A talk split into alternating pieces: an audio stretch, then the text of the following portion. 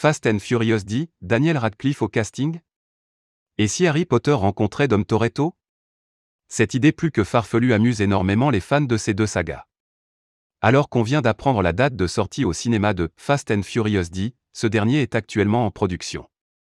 En effet, les équipes du film travaillent pour que le blockbuster soit à la hauteur des précédents.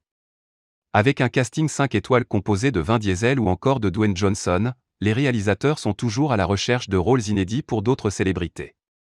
Dans le passé, Rita Ora, Cardi B et plus récemment John Cena ont fait des apparitions remarquées dans la saga. Et Daniel Radcliffe aimerait être le prochain. Dans le podcast de l'animateur américain Conan O'Brien, ce dernier exprime son souhait de tourner dans ce genre de film. Malheureusement, une ombre se dresse.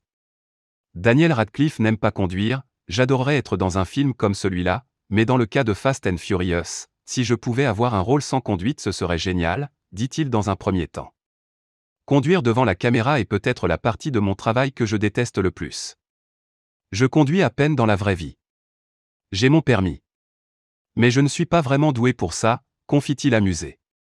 Daniel Radcliffe fera peut-être une apparition dans les prochains volets de la saga, mais une chose est sûre, il se tiendra loin des bolides de Dom Toretto.